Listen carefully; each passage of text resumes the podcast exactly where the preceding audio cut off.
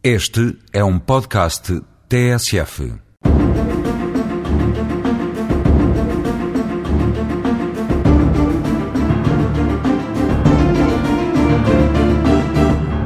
Uma das causas mais frequentes dos litígios dos cidadãos e das empresas face aos poderes públicos é a falta de oportuna e completa disponibilização da informação detida pelas entidades públicas, cujo acesso está, como princípio, garantido a todos, quer sejam ou não diretamente interessados, interessados por lhe dizer diretamente respeito, ou lhes servir instrumentalmente para a defesa de outros direitos, mesmo que não lhes digam diretamente respeito.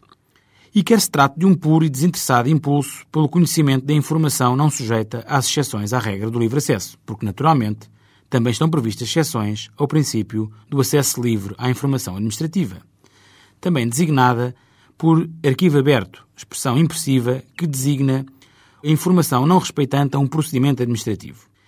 São exceções que se traduzem na salvaguarda de outros valores ou interesses de semelhante ou até maior peso, como a reserva da intimidade da vida privada ou o segredo comercial. Até a própria organização e regular funcionamento do serviço público pode justificar, por exemplo, o diferimento do acesso para um momento posterior, desde que não prejudique interesses dependentes desse acesso não imediato. Aos tribunais administrativos chegam semanalmente dezenas de processos destinados à salvaguarda deste direito à informação administrativa por vezes constituindo causa de outros litígios, seja porque os fundamentos de determinadas decisões das administrações, do Estado ou dos municípios, de toda a sorte de institutos públicos, não são transmitidos completa ou inteiramente aos seus destinatários como deviam, seja porque a falta de certificação de certos factos de conhecimento das entidades públicas está na origem, se não da criação, pelo menos da perpetuação de litígios cuja resolução ficaria assegurada com a oportuna prestação da informação reclamada.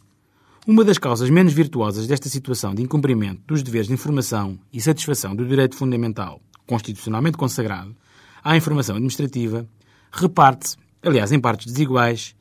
entre aquilo que podemos designar os requerentes compulsivos ou pirrónicos na sugestiva expressão de um autor insuspeito nestas andanças do direito administrativo